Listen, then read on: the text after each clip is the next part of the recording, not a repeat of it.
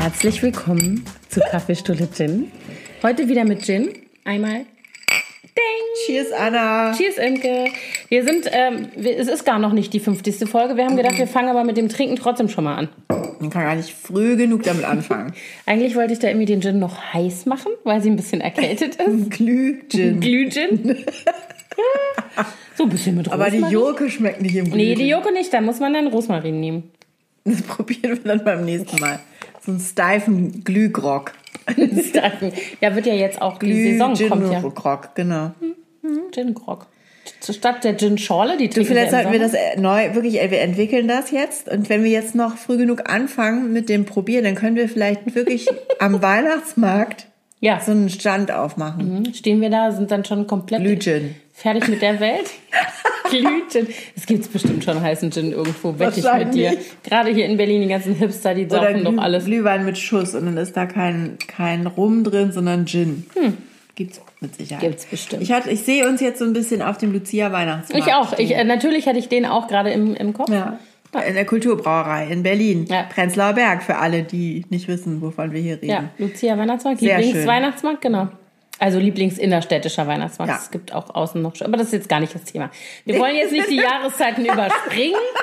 Jetzt kommt erstmal der Herbst. Herbst. Kommt erstmal der ganze Kürbis-Content. Ja, ich ja. Anna hat schon Kürbisse hier vorne rumliegen. Ich habe noch keinen. Einen habe ich im Kühlschrank. Der, der wird aber gegessen. wird gegessen. Da mache ich Risotto draus morgen.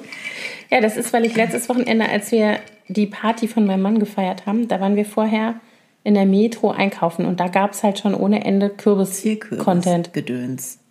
Alles. Verstehe. Auch hässliche Kürbislaternen, hässliche Kürbisservietten. Halloween-Deko auch schon. Hässlich, nee, noch nicht, aber es ging in die Richtung. Ah ja. Hm? Ja, ich, ich war heute bei, kurz bei einem ähm, Markendiscounter, der hier nicht genannt werden möchte. Und da war ja schon nicht nur Halloween-Alarm, sondern auch massiver Weihnachtsalarm. du kannst schon alles kaufen. Zimtsterne, Spekulatius, Spekulatius, alles. Damit wir wieder bei der, der Weihnachten Ja, stopp. Es stoppe. sind. Ich liebe ja den Herbst. Das ist meine liebste Jahreszeit. Du bist ja auch ein Herbstkind. Ja, ich habe nämlich in ein paar Tagen Geburtstag. Das stimmt. Gar nicht mehr lang. Und weißt du, was heute für ein wichtiger Tag ist? Übrigens, ich meine, wenn ihr das hört, ist es längst vorbei, aber heute vor 30 Jahren hat Herr Genscher den Leuten in der deutschen Botschaft in Prag verkündet, dass sie äh, ausreisen dürfen, dass ihre, Tatsache. dass sie eine, dass ihre Ausreise bewilligt wurde. Krass, ne? Und dann sind, habe ich auch heute erst Stimmt. im Radio gelernt, in den folgenden Wochen bis zum 9. November 25.000 Leute geflohen in den Westen. Ja. Und gerade in Anbetracht dieser Tatsachen, um jetzt nochmal einen ganz kleinen Exkurs zu machen, also das Volk, was so viele Flüchtlinge noch, die leben ja alle noch wahrscheinlich, die Leute, die da geflohen sind. Wie kann dieses gleiche Volk, diese gleichen Menschen jetzt so fremdenfeindlich sein? Weil die sich natürlich nicht als fremd empfinden. Aber sie Sondern sind die- auch in ein anderes Ja, Land. aber die beanspruchen ja für gegangen. sich, die beanspruchen ja für sich dieses Wir sind das Volk. Das ist doch klar. Das beansprucht, das ist doch in der Logik, in dieser Logik ist das doch vollkommen. Ja, aber die müssen doch jetzt, die wissen doch, wie es ist, wenn man nur mit einer kleinen Tasche loszieht, alles zurücklässt und nicht weiß, die wussten ja nicht, dass die Mauer dann fällt, ob man jemals wieder zurück kann und diese ganzen Dinge, die man zurücklässt und Menschen, die man zurücklässt, jemals wieder sieht. Ähm, die müssen doch irgendwie nachvollziehen können, wie es Flüchtlingen geht. Ja. Ja, das sollte man Geflohenen, denken. man darf ja nicht Geflüchtete, genau. Geflüchtete. Ja, also ich äh, gebe dir da vollkommen recht, man wundert sich. Gut, das fiel mir jetzt nur gerade ein, weil ich es heute im Radio gehört habe.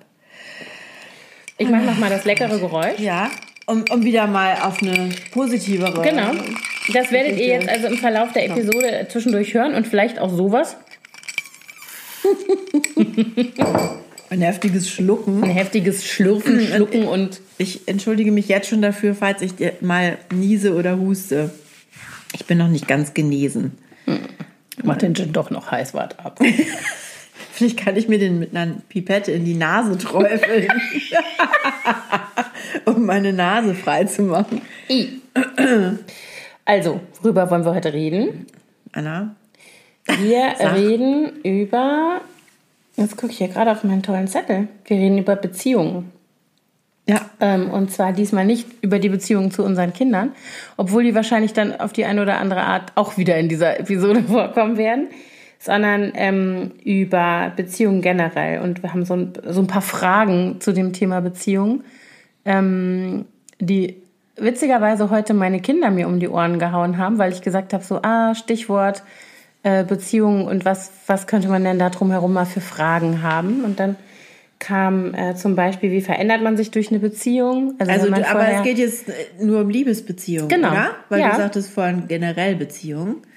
Nee, ich meinte Weil, eigentlich nur den also Unterschied zu genau Paarbeziehungen. Mhm, gut, weil so hatte ich das auch vorhin verstanden, als du Ja. das vorgeschlagen hast. Also wie verändert man sich? Gibt es ähm, sozusagen in dem Prozess der Anpassung irgendwie so eine, so eine äh, Grenze, die man nicht überschreiten sollte oder will?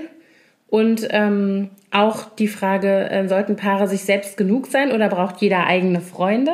Und dann, was ja für uns vielleicht beide ganz interessant ist, weil wir ja beide schon relativ lange in unseren Ehen und Beziehungen sind, wie verändert sich das oder verändert sich das im Laufe der Jahre? Jahrzehnte. Jahrzehnte, ich wollte es auch gerade sagen. Ja.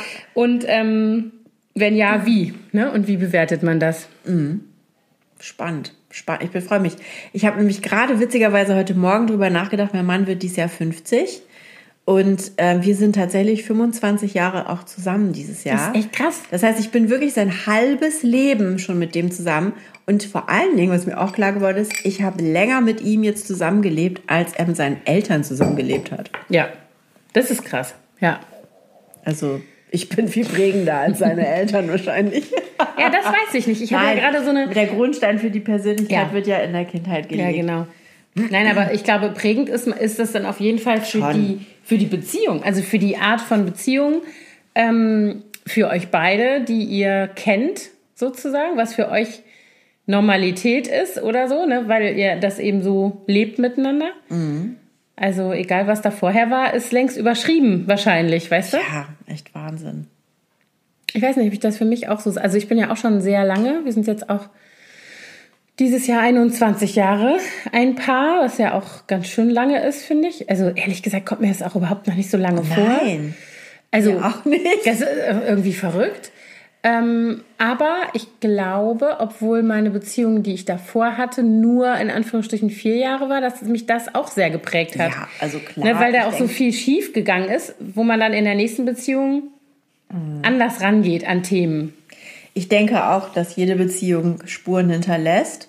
Und ich träume zum Beispiel auch manchmal noch von meinen Ex-Freunden. Ich hatte ja zwei, in Anführungszeichen gemessen, an dieser natürlich nicht lang, aber Mhm. zwei, jeweils zweijährige Beziehungen vorher. Mhm. Und tatsächlich träume ich manchmal noch davon, dass ich noch in dieser Beziehung mich befinde. Echt? Wie lustig. Ja, erstaunlich. Ne? Also ich träume manchmal von den, von den Menschen, die mir so nah waren mal in meinem Leben irgendwie. Aber dann träume ich nicht, dass, dass ich da wieder bin oder dass die Situation immer noch so ist. Also dass ich in einer Beziehung bin, in einer Liebesbeziehung oder was auch immer. Sondern dass ich die treffe. Also dass die Ja, das irgendwie in meinem Leben manchmal. auftauchen oder so. Also wozu ich sagen muss, es gibt eigentlich keine äh, Ex-Beziehungen, wo ich keinen Kontakt mehr habe. Also es gibt jetzt nicht so dieses, ich habe Leichen im Keller und wenn da einer auftauchen würde, dann hätte ich ein Problem. Das habe ich nicht. Und trotzdem, ich auch nicht. nein. Nein, ich will damit nur sagen, trotzdem träume träum ich dann so komisch. Das ist dann trotzdem so bedeutungsvoll. Weißt du, was ich meine? Weil das so eben doch ganz schön prägend war, je nachdem, ähm, in welcher Lebensphase. Also mein erster Freund natürlich, klar. Das ist auf jeden Fall prägend gewesen, weil es halt einfach so die erste richtige Beziehung war, wo man dann auch so öffentlich gesagt hat, man hat halt nicht nur mal irgendwie äh, auf einer Party rumgeknutscht, sondern man war jetzt zusammen Ja. so. genau. Aber auch danach, also äh, da gibt es schon so ein, zwei Figuren, wo ich sagen würde, das war schon sehr prägend. Ja, also, das ist bei mir genauso. Eine Figur kreuzt ja meinen Weg ab und zu noch. Die befindet sich jetzt wieder in unserem Freundeskreis. das ist echt lustig. Ja, ich habe ja tatsächlich mit meiner Ex-Freundin, mit der ich vier Jahre zusammen war und mit der auch zusammen gelebt habe, mit der habe ich ja nie keinen Kontakt gehabt. Also ähm, wir haben nach wie vor Kontakt, mal mehr, mal weniger, aber wir besuchen uns auch gegenseitig und also mein Mann und die, die kennen sich auch schon immer. Die kannten sich ja auch schon bevor ich, also Mein Mann und ich sind ja dadurch, dass wir uns schon kennen, seit wir 15 sind, haben wir natürlich auch die vorhergegangenen Beziehungspartner jeweils des anderen gekannt, teilweise gut gekannt auch, ne? Schon. Ja, ich habe ja auch tatsächlich meinen jetzigen Mann kennengelernt über die Schwester meines damaligen Freundes. Mhm. Also ich war mit der Schwester gut befreundet, auch noch über die Beziehung hinaus und die hat mich zu ihrem Geburtstag eingeladen und da war dann mein Mann. Wir kannten uns aber auch schon ganz lange vom Sehen, aber da haben wir uns dann zum ersten Mal unterhalten. Und ähm, somit gingen wir beide in diesem Haus aus, äh, mhm. ein und aus. Und äh, die Eltern waren darüber gar nicht so froh, weil die eigentlich gehofft hatten, ich komme wieder mit dem Sohn zusammen und mein Mann kommt mit der Tochter zusammen. Und dann hatten sich laut O-Ton der Oma die beiden besten Pferde im Stall gefunden. du musst bitte sagen, was sie gesagt hat. Das finde ich immer so lustig. sie hat gesagt, Imke, die kann ich den ganzen Tag lang nicht leiden. Die hat Irene den Kavalier ausgespannt. Ja, den finde ich so geil. Die kenne ich den ganzen Das hat Tag aber die Oma gesagt ja. von meiner Freundin. Sehr lustig. Ja. Sehr lustig.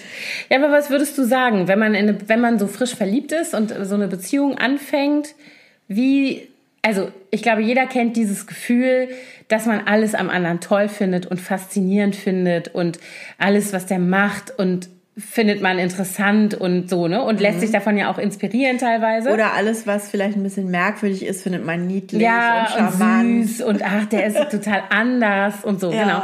Aber ich finde, also abgesehen davon, dass natürlich in einer, so einer langen Beziehung, wie ihr sie habt oder wie wir sie auch haben, dass da sich alles irgendwie wieder so ein bisschen sortiert, irgendwann im Laufe der Zeit. ähm, ich, ich kann mich gut daran erinnern, dass ich Beziehungen hatte, in denen gerade so die Anfangsphase, ich könnte das jetzt auch nicht genau eingrenzen zeitlich, ähm, so war, dass man so ineinander aufgeht. Also, dass man eigentlich das Gefühl hat, zumindest phasenweise, dass man niemand anderen braucht oder. Dass man so wie eine Person. Genau, ist. also so ganz, ganz aufeinander irgendwie mhm. ausgerichtet.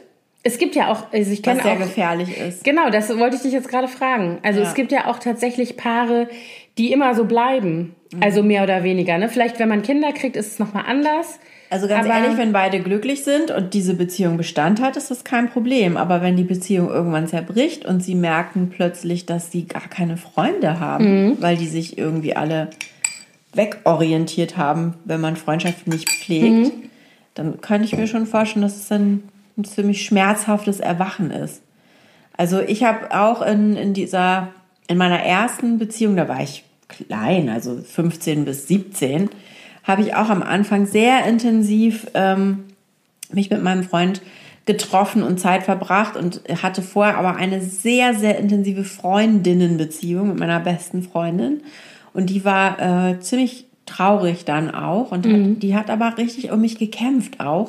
Und das Extreme war, wir sind auch noch alle zusammen zur Schule gegangen. Und es ging dann tatsächlich darum, wer jetzt mit wem die Pause verbringt. Und dann haben wir wirklich so, so einen Deal gemacht. So die große Pause verbringe ich mit ihm und die, die anderen mit ihr. Und Wie anstrengend. Ja, das war, ja, aber die hat wirklich, also das war, sie hat auch gesagt, das ist für mich fast so, als würdest du mit mir Schluss machen, weil du jetzt nur noch mit ihm rumhängst. Mhm. Und ich, dann im Nachhinein war ich ihr aber total dankbar, dass sie das gemacht hat. Dass sie nicht so losgelassen hat einfach. Dass sie nicht so losgelassen hat und um unsere Freundschaft gekämpft hat, weil als es dann anfing zu kriseln mit dem und ich mich dann letztendlich auch getrennt habe, da war ich natürlich total froh, dass sie, mhm. dass sie da die ganze Zeit da gewesen ist und ich sie nicht so vernachlässigt hatte. Aber ich glaube, wenn sie nicht so hartnäckig gekämpft hätte, hätte ich es vielleicht auch ein bisschen die Zügel etwas länger gelassen.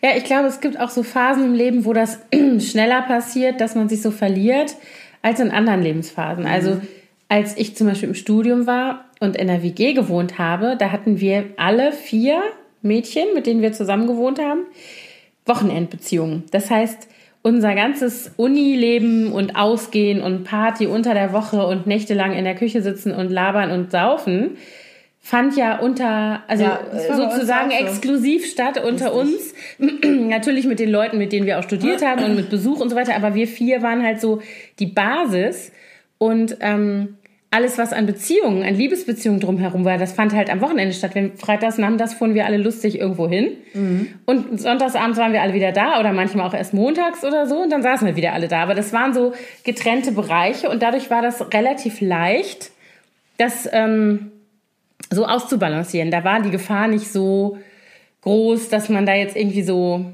verschwand, weil das war noch bevor man in das Alter kam, wo man dann so zusammenzieht, ne? Ja, Eigentlich. Ja, genau. Ich hatte auch eine Fernbeziehung dann, die meine zweite langjährige. War das erste Jahr dann noch die Oberstufe, also das letzte Schuljahr sozusagen hatte ich diese Fernbeziehung. Und dann ähm, dieses erste Studienjahr. Und da war ich dann auch meine beste Freundin im Studium, die ich dann da hatte, die hatte auch eine Fernbeziehung. Das war eigentlich auch ganz praktisch. fand Ja, genau. Und ich kann mich noch erinnern, weil ich war damals äh, mit meiner Ex-Freundin zusammen und dann irgendwann war das so, dass die, die hatte halt so ein ganz anderes Leben als ich, die arbeitete. Das heißt, unter der Woche irgendwie mal spontan sich jetzt sehen, obwohl wir jetzt nicht so weit auseinander gewohnt haben, also so 60, 70 Kilometer, das war halt schwierig.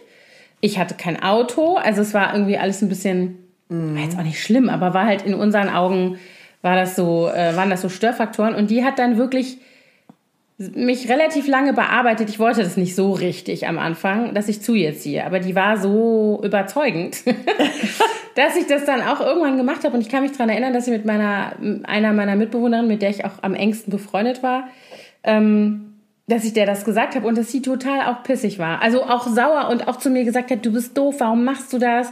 Das ist doch Das total heißt, du dann, bescheuert. hast du dann, die, wo, wo nach wo bist du dann gezogen? Ich bin dann wieder, ich bin dann, wir haben in Bonn die WG gehabt, da habe ich ja auch studiert und dann, bin nach ich Koblenz. zurück nach Koblenz Ah, gezogen. ja, okay. Und das war auch so ein bisschen die Situation, dass meine Ex, die wohnte mit einer, äh, hatte auch eine WG, die wohnte mit einer Freundin zusammen. Ähm, und die sind auseinandergezogen. Und dann wurde dieses Zimmer frei. Und es war halt auch klar, sie kann so. die Wohnung nicht halten. Also wenn keiner einzieht, dann muss sie die Wohnung aufgeben. Und so, also es waren auch noch solche Faktoren. Und auch noch, dass meine Mutter Krebs kriegte in der Zeit und ich auch lieber da in der Nähe sein wollte. Aber da war das eigentlich schon Und dann Da war ich schon zur in Uni Richtung. gependelt. Immer. Genau, da bin ich zur Uni gependelt. Aber natürlich hat da mein Studium drunter gelitten. Das war auf jeden Mhm. Fall so, ne? Weil wenn du dann so dieses, ja, so zwei parallele Leben hast und der Schwerpunkt verlagert sich so, ne? Ich habe dann auch, ich habe immer gearbeitet neben dem Studium, ich habe dann auch mehr gearbeitet und ne, meine Freizeit ganz anders verbracht als vorher. So, das war schon. Ist schon eine andere. Und ich kann jetzt nicht sagen, dass ich das be- bereue im Nachhinein, weil das war auch irgendwie eine gute Zeit und auch eine schöne Zeit und ne, die mich auch sehr geprägt ha hat und irgendwie zu meinem Leben, also so zu meiner Biografie gehört. Aber also aus heutiger Perspektive, wenn ich mir jetzt vorstelle, dass das eins meiner Kinder so entscheiden würde, würde ich es auch richtig doof finden. Also Ja. ich kann mich auch an die Diskussion erinnern mit meinen Eltern darüber. Ich glaube, ja, ich könnte mir auch vorstellen, dass ich dann sagen würde, ah nee, Hm, Lass mal. warte doch noch erstmal ein bisschen ab. Komischerweise hatte ich nie so den Drang, so früh zusammenzuziehen. Also ich hab, bin auch mit meinem Mann erst nach sieben Jahren Beziehung zusammengezogen. Krass. Nee, stimmt überhaupt nicht. Nach sieben Jahren haben wir geheiratet. Nee, wir sind zusammengezogen nach vier Jahren. Genau. Also ich bin, als wir zusammenkamen, hatten wir auch erst eine Fernbeziehung. Ich war in Frankfurt und er in Kiel. Und dann sind wir aber beide relativ schnell, so innerhalb von einem halben Jahr nach Hamburg und haben dann aber beide uns eine eigene Wohnung gesucht. Wir hingen dann natürlich ständig die ganze Zeit immer nur, In einer. bei- meistens bei ihm, weil seine Wohnung größer war. Ähm, und äh, aber trotzdem fand ich das für mich wichtig, weil ich vorher auch immer nur in WGs gewohnt hatte. Ich wollte gerne einmal im Leben ganz alleine für mich eine Wohnung haben. Und äh, das war auch echt schön, weil der ist auch der totale Chaot. Und ich hatte es bei mir dann immer so richtig schön gemütlich und bei ihm so ah, war es dann immer so ein bisschen nicht so aufgeräumt. Und ich fand das sehr schön, diesen Rückzugsort zu haben. Vor allen Dingen auch dann im, äh, im Examen war das super, als Ja. ich so diesen Lernort Also- hatte. Das war bei mir im Examen. Ich bin dann auch, also ich habe vorher alleine gewohnt, dann in der WG gewohnt, dann bin ich zu meiner Freundin gezogen. Und als wir uns dann getrennt haben, habe ich dann wieder in Bonn eine Wohnung gesucht. Dann habe ich alleine mir auch eine, ähm, so ein Einzimmer kleines Wohnungchen gesucht in der Bonner Altstadt. Und das war auch dann die Examensphase, wo ich dann auch wieder alleine, weil ich habe das echt dann aus der Entfernung und auch mit ähm, äh, mit diesem Zusammenwohnen hatte ich da nicht die richtigen Prioritäten in der Zeit, ganz klar.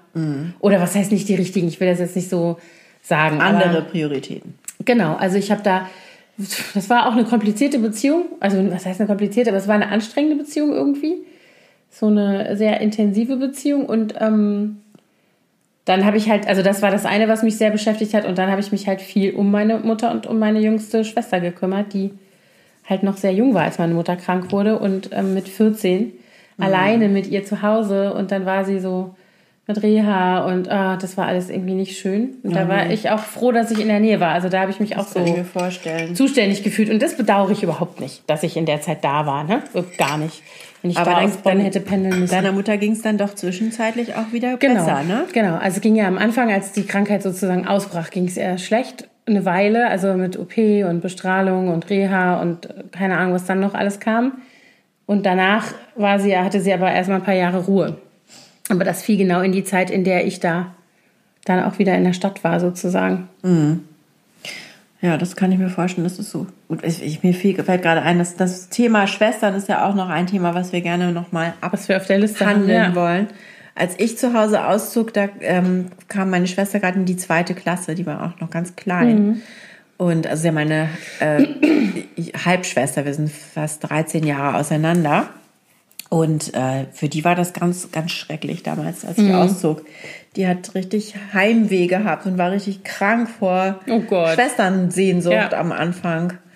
Das war auch echt hart für sie, weil sie das ja auch gar nicht kannte, so allein zu sein. Meine Schwester fand es auch richtig scheiße, weil wir sind ja hintereinander, relativ dicht hintereinander ausgezogen, mein Bruder und ich. Und sie war halt plötzlich ganz alleine. Also vorher wir immer zu dritt. Ja, ja Und das ist auch ein Riesenunterschied. Das war total. Und die war zehn, als ich ausgezogen bin und fand es auch richtig doof und hat auch, hat auch spektakelt dann. Aber die war dann schon alt genug, um mich zum Beispiel, um mich zum Beispiel mit dem Zug alleine schon zu besuchen. Ne, dann kamen die manchmal übers Wochenende zu mir nach Bonn oder so. Das fand sie dann natürlich cool, weil es war ja nicht weit. Dann war sie Mhm. irgendwie, fuhr sie eine Dreiviertelstunde mit dem Zug und dann habe ich sie abgeholt und dann war sie da bei mir in der WG und fand es cool. ja, ja, das hat meine auch gemacht, aber Ja. da, als sie ein bisschen größer war. Ja, da Schwestern ist ein anderes Schwestern Thema. müssen wir auch noch mal drüber reden. Geschwister Genau. überhaupt, ja. Ja, Ja. aber was ich noch, also zum Thema Beziehung oder wie man sich selber auch so durch Beziehungen verändert, was ich so, ich habe so, wenn ich mir so die Beziehungen angucke, die ich hatte, die, die zwei Zweijährigen und dann die zu meinem jetzigen Mann, hatte ich das Gefühl, dass ich mich bei jeder Beziehung mehr, dass ich mehr ich geblieben bin. Dass ich so die, bei den ersten, also ich hatte auch davor, bin ich mal mit einem gegangen, das war dann halt noch nicht so, da war, passierte noch nichts, aber das war halt auch offiziell mein Freund, aber wir haben ein Händchen gehalten. Aber da hatte ich eher so immer so den Impuls, mich so ein bisschen anzupassen an den, auch so vom Style, von der Musik. Ja. Oder? Ja. Und je älter man wird und je mehr Beziehungen man dann hat, desto äh, mehr hat man dann auch, glaube ich, seinen eigenen Stil gefunden und weiß, was man, wo man ist, wer man ist und Ja, bleibt dann auch Also- so, hoffentlich. Ich habe, ähm, nachdem ich da mit meiner Freundin zusammen gelebt hatte äh, und so eine, wir ein relativ fieses Beziehungsende hatten, weil die mich betrogen hatte und das war alles ziemlich unschön, ähm, war das dann so, dass ich dann irgendwann, nachdem wir auseinander waren, habe ich ja irgendwann meinen, meinen Mann wieder getroffen, den ich ja kannte, aber wir hatten irgendwie keinen Kontakt mehr, schon so ein, zwei Jahre. Und ähm, dessen Ehe, erste Ehe war gerade gescheitert. Also wir waren beide so in der Situation, die Welt ist schlecht, Beziehungen funktionieren nicht, Liebe ist eine Lüge. Also so, wir waren irgendwie beide so voll äh, fertig mit dem Thema und haben uns dann so ganz viel aus diesen gescheiterten Beziehungen immer erzählt. Also wir haben, glaube ich, richtig so ein bisschen so aufgearbeitet zusammen. Ne? Wir haben ganz viel darüber gesprochen auch. Also nicht nur darüber, aber auch. Ähm, und als wir dann ein Paar wurden, habe ich so richtig das sabotiert. Ich wollte das überhaupt nicht. Ich wollte auf gar keinen Fall wieder in so eine Situation kommen, in der ich mich so verliere. Also das Gefühl hatte ich halt im Nachhinein, nach dieser Beziehung, so Ja. ein bisschen. Ähm, und ich wollte, also ich habe das alles versucht abzuwehren. Also vom von Anfang an. Also nachdem wir das erste Mal irgendwie geknutscht hatten, habe ich gesagt, ach nee, doch nicht. Also so, das war so. Und er dann Warst immer. vielleicht noch nicht bereit dafür? Nee, ich war genau. Und dann habe ich auch immer, dann waren wir dann zusammen, es war alles super. Dann hat er irgendwann gesagt, äh, du, ich muss mir jetzt nicht, zieh aus meiner Wohnung aus, ich muss mir was Neues suchen, wollen wir nicht zusammen? Ich so, nein, ich ziehe nie wieder mit irgendjemandem zusammen. Also ich war, und dann dauerte das eine Weile, dann bin ich dann doch mit ihm zusammen. Und das ging ganz lange so weiter. Also auch heiraten und so. So ging das, bei uns war es genau umgekehrt. Mhm. Also äh, mein Mann kam aus einer Beziehung von einer sehr ähm, einnehmenden, mit einer sehr einnehmenden Frau, die ihn auch so regelrecht kontrolliert hat. Die lief dann irgendwie plötzlich bei ihm in der Uni auf und hat dann eine riesen Szene Äh. gemacht, weil er schon wieder zu lange ihrer Meinung nach da äh, rumgedaddelt hat an der Uni, statt sich mit ihr zu treffen. Und, und die hat ihn so hat so, einge, so, so bedrängt und eingenommen und davor hat er totale Panik. Ja. Und deswegen hat er das bei uns dann auch erstmal so mit angezogener Handbremse alles gemacht am Anfang.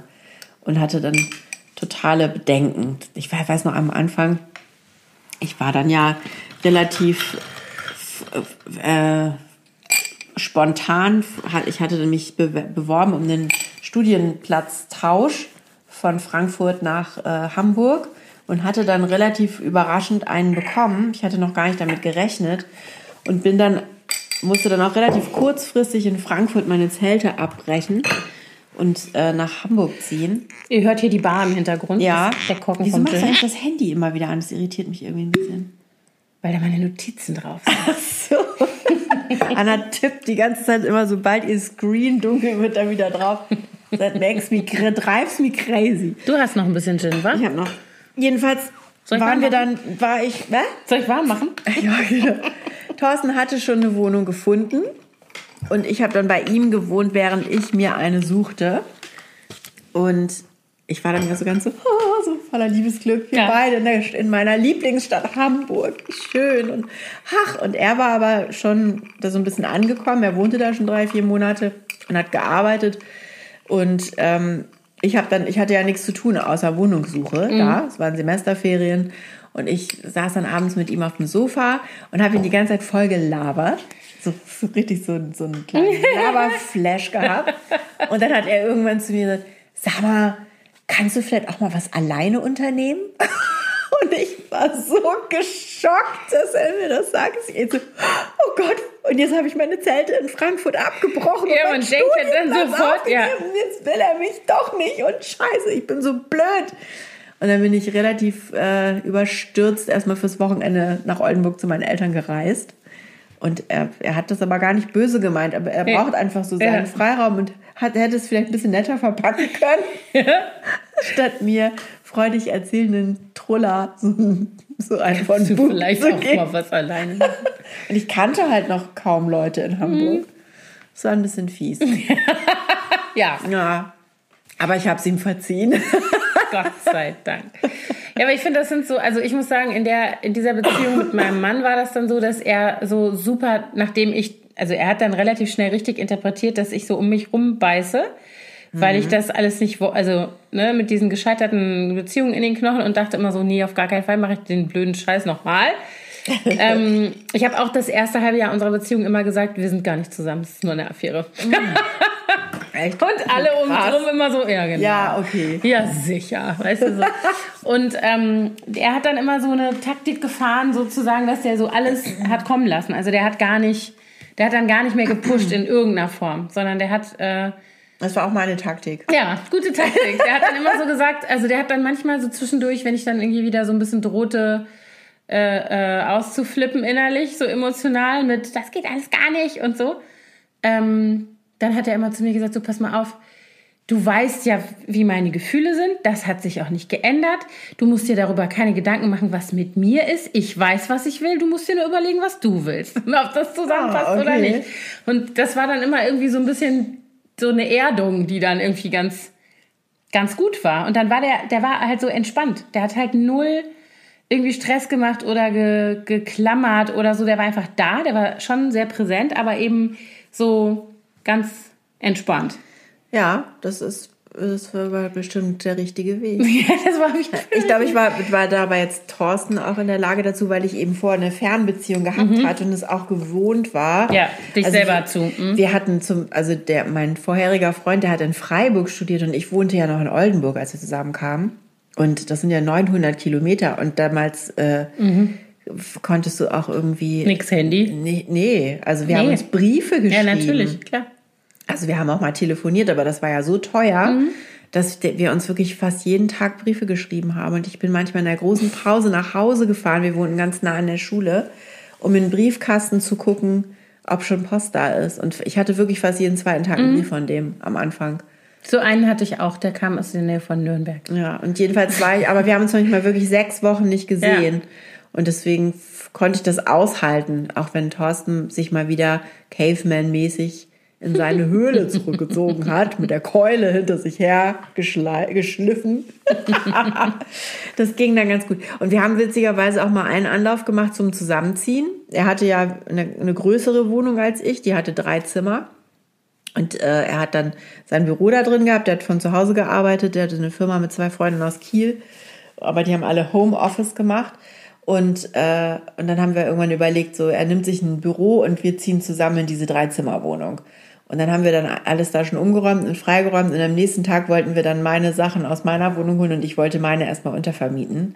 Und dann lagen wir abends bei ihm im Bett in diesem neuen Schlafzimmer, was wir dann irgendwie eingeräumt hatten da an dem Tag. Und dann habe ich plötzlich gedacht, nee, das ist irgendwie hm. alles nicht richtig. Mhm. Und habe dann zu ihm gesagt, sag mal, ähm, meinst du echt, das ist die gute, eine gute Entscheidung? Irgendwie fühlt sich das nicht richtig an. Und also, oh, ich bin so froh, dass du das sagst. Oh Gott, ich habe auch gerade gedacht, irgendwie ist es, glaube ich, doch nicht so gut. Und dann haben wir gedacht, nee, wenn wir zusammenziehen, dann suchen wir uns zusammen was Neues. Was Neues. Mhm. Weil sonst ist man, ist einer immer wie mhm. so ein mhm. Eindringling mhm. und wie zu Gast.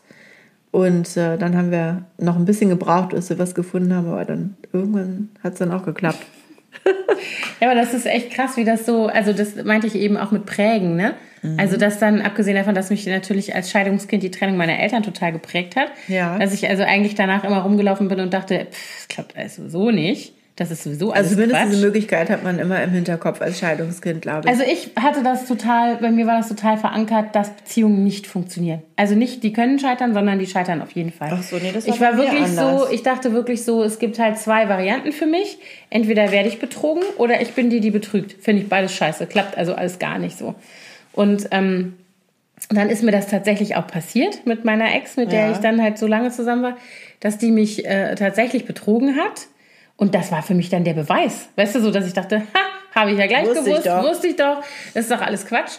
Und, ähm, und dann war halt mein Mann so derjenige, also das war schon klar, dass das emotional irgendwie alles so richtig war. Aber dann kam der genau mit diesem Paket im Angebot zu sagen, hier, Leben teilen, vielleicht Familie gründen und so. Da hätte ich schreiend weglaufen können. Also es war für mich so, nicht, dass ich das nicht, nicht, dass ich das nicht gewollt hätte. Irgendwann hatte ich das ja mal, war das ja auch mal mein Plan irgendwo oder meine Vorstellung. Aber ich war dann schon so ge, ja, geprägt von diesen Ne, von diesen Dingen, die halt nicht funktionieren aus verschiedensten Gründen, dass ich dachte, na klar. Und ich war ja so gut mit dem, wir waren ja so eng. Und ich dachte immer, wenn das jetzt schief geht, dann ist mein bester Freund weg. Dann kann ich mit dem ja nicht mehr, weißt du so.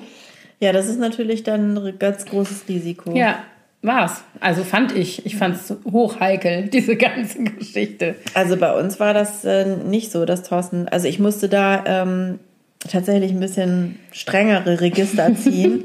bis er sich dann tatsächlich dazu durchgerungen hat, mit mir eine Familie zu gründen. Mhm. Ich habe mich nämlich tatsächlich dann irgendwann fremd verliebt. Oha. Ja, aber ähm, wirklich nur verliebt. Also ich habe das nicht ausgelebt, diese Verliebtheit, und ich habe es ihm auch gleich gesagt. Und da ist er dann plötzlich, hat er, ist ihm der Arsch auf Grundeis gelaufen, wie man sagt. Ne? da dann plötzlich ging es dann doch alles ganz schnell. Mhm. Da war ich dann relativ rucki zucki danach schwanger. Und dann haben wir auch geheiratet. Aber das ist ja, glaube ich, gar nicht so selten so. Nee. Also das so. Mh, mm, Entschuldigung. Die hat einen Eiswürfel im Mund. Eiswürfel. warte, ich warte kurz, sag du nochmal was. ja, zurück ins Glas spucken ist halt auch blöd, wa? Das ist auch blöd, das ist hm? ekelhaft. Nee, dann lutschst du mal deinen Eiswürfel. Ich erzähle ja. so lange noch, als Thorsten und ich dann letztendlich zusammengezogen sind. Ähm, da haben wir sogar tatsächlich erst noch separate Zimmer gehabt. Lustig. Wir hatten dann, wir haben dann durch, durch großes Glück eine Wohnung bekommen, die eigentlich viel zu groß war für uns. Die hatte fünf Zimmer. Ähm, und äh, dann haben wir ein gemeinsames Schlafzimmer, ein gemeinsames Wohnzimmer, ein gemeinsames Esszimmer und jeder ein Arbeitszimmer. Ja, das ist cool. Mhm. Das hatten wir auch. Beziehungsweise wir hatten sogar erst zwei getrennte Wohnzimmer. Jeder hatte sein eigenes Wohnzimmer und sein eigenes Arbeitszimmer und wir hatten ein gemeinsames Schlafzimmer. Und dann saßen wir aber immer nur in seinem Wohnzimmer weil das nach hinten rausging und ruhiger war und haben immer nur in meinem Zimmer gegessen, weil da der große Tisch stand. Mhm. Und so hat sich das dann natürlich entwickelt. Ja. Wir hatten das auch. Wir hatten in unserer ersten gemeinsamen Wohnung auch, also Schlafzimmer, Wohnzimmer, Küche. Und dann an dem Wohnzimmer dran war noch ein weiteres Zimmer. Das war dann mein Arbeitszimmer. Und das waren so zwei zusammengelegte Wohnungen. Und hinterm Schlafzimmer war noch ein Zimmer. Und das war dann eigentlich sein Arbeitszimmer. Wobei der das eigentlich nie benutzt hat, weil der halt immer im Büro, also der fuhr halt Ja. ins Büro, der hatte ja auch eine eigene Firma damals in Köln. Und das war dann, das sollte dann Kin- Kinderzimmer werden, als ich dann schwanger war. Aber dann sind wir ja, haben wir ja die Stadt verlassen. Das kam dann dazu nicht mehr. Ja, ich habe dann auch mein Arbeitszimmer an Luzi abgetreten, als sie dann kam. Aber da hat die auch nur ein Jahr gewohnt und dann sind wir ja nach Amerika. Das ist übrigens was, was ich in der Situation mit Familie am meisten vermisse, ist mein eigenes Zimmer. Also so mein, mein Rückzugsort. Das stimmt. Das, Das fehlt mir- am meisten. ja. Also das finde ich am Familienleben am nervigsten. Ich beneide auch dass ich nirgends... viele Leute heiß, die, die Ja, ein eigenes die- Zimmer mhm. haben. Genau. Witzig, ne? Man will immer das haben, was man nicht haben kann. Irgendwie Leute, die alleine leben, denken, sie würden nichts lieber tun, als ihre Wohnung mit irgendjemandem zu teilen. Und ich denke dann immer, wenn ich bei jemandem, der alleine bin, der lebt bin, dann denke ich immer, ach, das hätte ich jetzt auch gerne Ja. mal so eine Wohnung. Nur für mich, die ich so einrichten kann, wie ich das will. Ja, und wo man dann mir keine Kompromisse alles macht. vollmüllt. Nicht acht Paar Schuhe im Flur und so Sachen. Und wo es morgens, wenn ich, wenn ich gehe, äh, wo es abends, wenn ich nach Hause komme, noch genauso aussieht wie morgens, als ich gegangen bin. Mhm. Und ich, Ich kann mich auch daran voll erinnern. Ich kann mich auch daran erinnern, in der kurzen Zeit, in der ich alleine gewohnt habe, zwischen diesen beiden Beziehungen mit meiner Ex und mit meinem Mann, ähm, äh, dass ich dieses, dass ich das mega befriedigend fand. Dieses, ich hatte so eine ganz, ganz winzige Bude. Äh, das waren insgesamt 28 Quadratmeter und das war ein Zimmer, Küche, Bad. Und ähm, man konnte also eigentlich, wenn man es ein bisschen übertreibt, auf dem Klo sitzen, dabei abspülen in der Küche und aus dem Fenster gucken.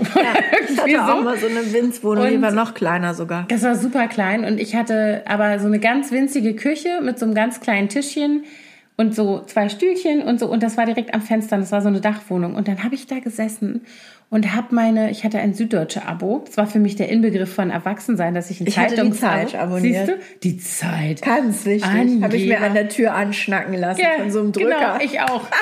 Und dann hatte ich mein, mein süddeutsche Abo und dann kriegte ich meine Süddeutsche und dann saß ich da an meinem Küchentisch mit meinem kleinen Espresso-Kocher, habe mir da meinen Kaffee getrunken, habe Zeitung gelesen und habe so, ich, ich habe mich so gut, also dieses Gefühl, dass du da dir vollkommen genügst, ja, das fand ich äh, wahnsinnig toll. Und ich glaube, dass das auch was war, was mich am Anfang meiner Beziehung mit meinem Mann so davon abgehalten hat, mich da wieder so reinzuwerfen. Also jetzt nicht emotional, das habe ich ja gemacht, aber so dieses ganze drumherum, ähm, wie ich das vorher gemacht habe, das wollte ich nicht. Ich fand das so schön, wie es war. Also dieses auch Alleinsein und ähm, das war ja so erkämpft. Weißt, du, ich hatte mir das ja nicht ausgesucht. Ich war ja mit meiner Freundin, mit der zusammengelebt, es war alles gut. Und bin ich aus dieser Beziehung mehr oder weniger rausgeflogen Ja. und äh, wollte das ja gar nicht. Ich wäre ja da geblieben. Ich war ja happy eigentlich. Also nicht so happy, wie ich dachte, dass ich sei, aber ich dachte, ich wäre happy. Ja. Und ähm, deswegen war das für mich so eine, so ein, so ein, wie so ein kleiner Sieg, so für mich. Weißt du, so meine eigenen Befürchtungen und Ängste. Und dann saß ich da in meiner eigenen Wohnung und fand es einfach nur gut. Ne? Und das fand ich halt ein schönes Gefühl. Das wollte ich gerne behalten. Ja. Also, also ja, ich, ich war nicht so. Ich bin immer, ich bin eher ein Beziehungsmensch. Und ich habe auch, ich war, äh, seit ich 15 Jahre alt bin, nur zwei knappe Jahre Single. dass Also du das weißt. Ich müsste jetzt mal nachdenken. Naja, ich hatte ja zwei Beziehungen, 15 bis 17, 17 bis 19 oder ein, naja, hatten 20. Vielleicht waren wir auch fast drei Jahre zusammen. Dann haben wir mich von dem Freiburger Typen getrennt und war dann noch mal zwei Jahre Single, bis dann mein jetziger Mann meinen Weg kreuzte. Und ich war, also zwei oder zweieinhalb Jahre war ich Single. Und ähm, ich war in, diesem, in dieser Zeit, ganz am Anfang hab ich, fand ich es auch super. Da habe ich dann auch gedacht, also es war natürlich erst, musste ich natürlich meinen Liebeskummer überwinden, weil der Ja. hat sich von mir getrennt. Dann kam er zwar noch mal wieder zu mir zurück, dann wollte ich ihn aber nicht mehr haben, weil ich dann gedacht habe, ach, eigentlich ist es ganz nett, auch mal keinen Freund zu haben. Und ich habe dann aber trotzdem die ganze Zeit irgendwie war ich auf der Suche in diesen zweieinhalb Jahren, wo ich heute rückblickend denke, wie bekloppt. Warum? Warum hast du nicht einfach zweieinhalb Jahre gemacht, worauf du Bock hattest, bist gereist, hast dich nicht abhängig gemacht und nicht immer gesagt, "Ah, wo ist, ne? wo ist mein Seelenverwandter? Völlig bescheuert. Also ich überlege gerade, ich glaube, ich war nie zweieinhalb, also weil ich eben gesagt habe, so krass, ich war immer zwischendurch Single, aber dann halt mal so ein Jahr oder so, ne? Länger glaube ich auch Ja nicht. gut, ich hatte dann auch mal irgendwie so einen Fling. als Techtel. Ich, Ein ja, Fling. Ein Fling. Ich hatte ja dann, ich war ja dann ein halbes Jahr in Mailand, da hatte ich dann auch einen italienischen Freund, so drei Monate und dann habe ich das aber beendet, als er wieder Anna, die leckt sich hier jeden Finger ab. Jedenfalls habe ich das dann beendet, als ich zurückkam. Naja, aber als ich dann Thorsten kennengelernt habe, also wir kannten uns ja schon, aber als wir zusammenkamen und sich dann herauskristallisierte, dass wir uns echt mögen und dass es auch jemand ist, der kein Arschloch ist und der echt ein, ein, guter Kandidat ist, da habe ich wirklich sehr übereilt meine Zelte in Frankfurt abgebrochen und bin dann in den Norden, damit ich in seiner Nähe sein kann. Und äh, meine mit, damalige Mitbewohnerin, die fand das gar nicht so lustig. Weil die hatte irgendwie andere Pläne mit mir da.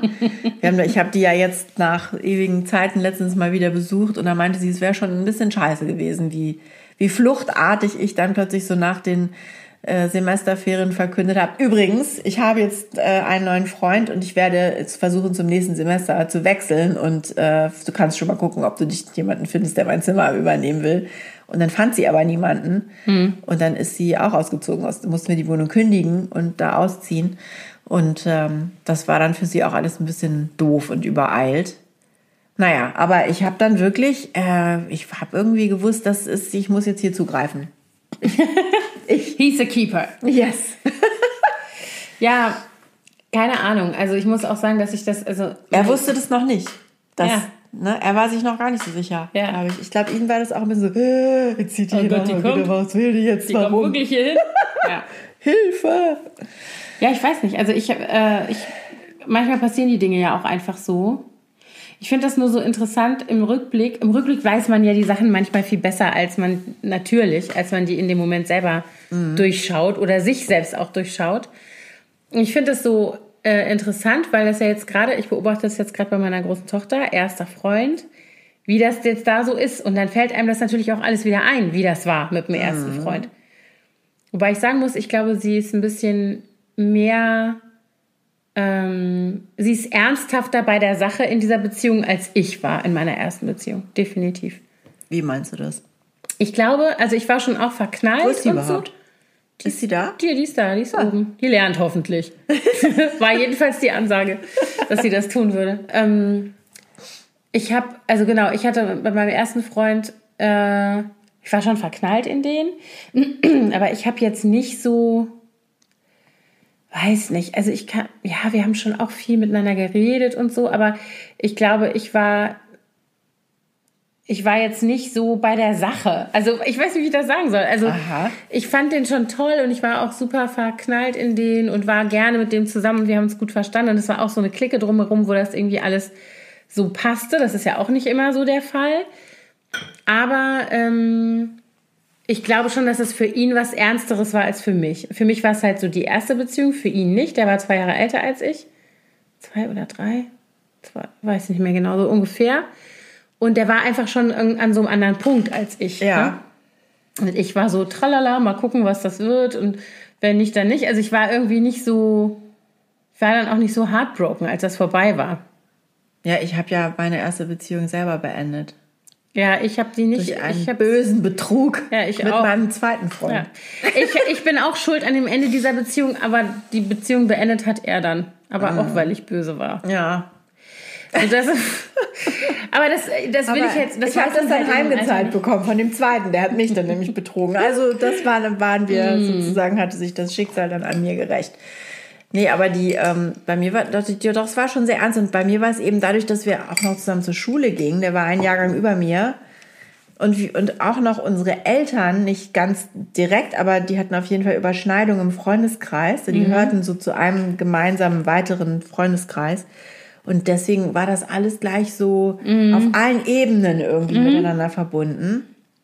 Und auch von vornherein waren seine Eltern total offen. Die, ich durfte da auch dann sofort übernachten. Meine Eltern, die waren da eher nicht so. Meine auch nicht. Das war Aber er war auch der jüngste nicht. von drei Kindern. Die, die großen Geschwister hatten da den Weg, glaube ich, schon freigekämpft für ihn.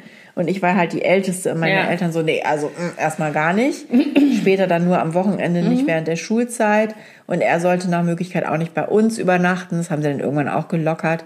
Aber ich war dann auch mit denen in Urlaub und so. Also das war, die waren, die haben mich wie so ein zusätzliches Kind einfach mit adoptiert. Ich war da dann immer. Und die hatten halt drei Kinder und ständig das Haus voll. So wie hier. So wie hier. Genau. Genau. Und ich war halt eine, die dann noch oben drauf kam. Dann mussten sie halt ein bisschen mehr Spaghetti in den Topf schmeißen, so ungefähr.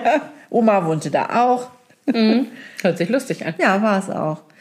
Und, ähm, Aber das kann auch aber, ein bisschen. und das Schlimme ist aber, wenn da so eine Beziehung dann zu Ende Ja. geht, dann bricht ja gleich alles, also der ganz ganze- viel weg. Ja, genau. ne? Das ganze andere soziale äh, äh, Drum und Dran, was man noch.